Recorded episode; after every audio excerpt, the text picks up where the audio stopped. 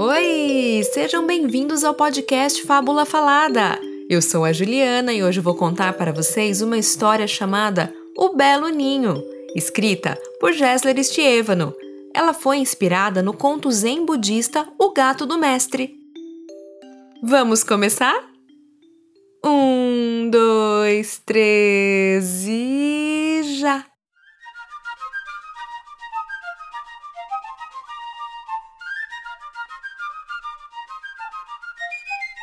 Atenção, atenção, amigos e amigas de toda a floresta! Daqui a pouco começa o grande clássico do futebol, a partida entre Árvore Grande e Belo Ninho. Já estão em campo os jogadores do time Árvore Grande, destacando a grande goleira Abelha, a meio-campista Cigarra e na frente a veloz Formiga, com seu companheiro de ataque o Cupim. Eles aguardam o time adversário, que parece estar atrasado.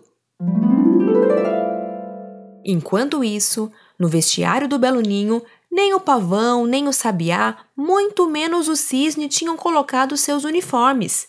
Todos estavam preocupados, sentados e cabisbaixos. A arara acabara de dar uma terrível notícia. O ninho da sorte sumira. O ninho da sorte era o símbolo da equipe do Belo Ninho, motivo pelo qual o time existia e recebia aquele nome. Ficava no alto de um poste na beirada do gramado onde as partidas de futebol, que era o futebol dos bichos, aconteciam.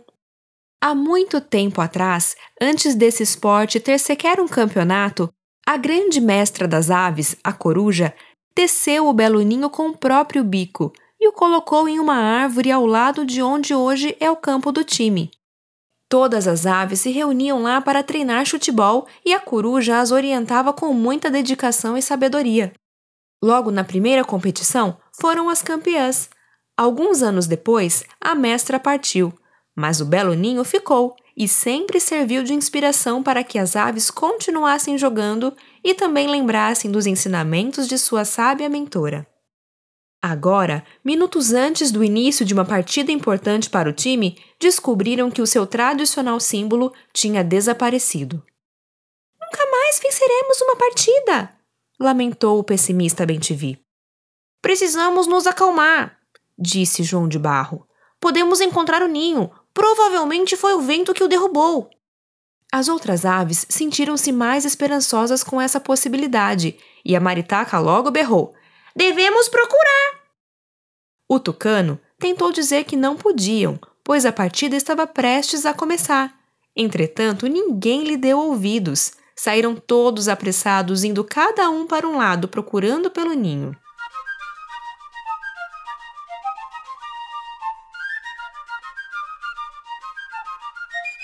Como a equipe das aves não apareceu para jogar no horário marcado, o time da Árvore Grande foi declarado vencedor. A procura pelo sumido ninho infelizmente não deu em nada. Voltaram todas as aves chateadas para o vestiário. Contudo, combinaram que não desistiriam de procurar o objeto até encontrá-lo. Assim, no jogo seguinte ficaram apenas procurando o talismã desaparecido. Novamente não encontraram nada e nem entraram em campo. Em outro jogo aconteceu a mesma coisa, e no próximo, em mais um, em mais um. O time despencou na tabela de classificação, perdendo todas as partidas por WO. Cansado de tantas buscas sem resultado, o João de Barro reuniu todo o time e disse seriamente: Não podemos mais ficar só procurando. Estamos perdendo os jogos pelo simples fato de que não entramos mais em campo. O Bentivi logo lamentou: De que adiantaria entrar para jogar sem o nosso símbolo sagrado da sorte? Vamos perder de qualquer maneira. Houve um burburinho. Algumas aves concordavam com isso, outras não, como a arara, que falou logo em seguida. Que tal se a gente pelo menos tentasse? Acho mesmo que a gente nunca mais vai recuperar nosso ninho. Outra vez, as aves se exaltaram e falaram todas ao mesmo tempo. Era difícil aceitar a possibilidade de ter perdido algo tão valioso. Mas a gente precisa continuar. Afinal, o Belo Ninho é mais do que um objeto de sorte. É uma lembrança da grande mestra, que não está mais aqui. Jogamos futebol porque ela nos ensinou e devemos seguir em frente por ela. Podemos vencer, mesmo sem o nosso talismã. porque temos uns aos outros e formamos uma ótima equipe. Com essas belas palavras de João de Barro, o time todo se emocionou, recordando da grande mestra, a coruja. Formaram um círculo e juntaram as suas asas no centro para selar o compromisso de que iriam jogar as partidas, mesmo sem seu símbolo da sorte, e ainda por cima se esforçariam ao máximo para vencer.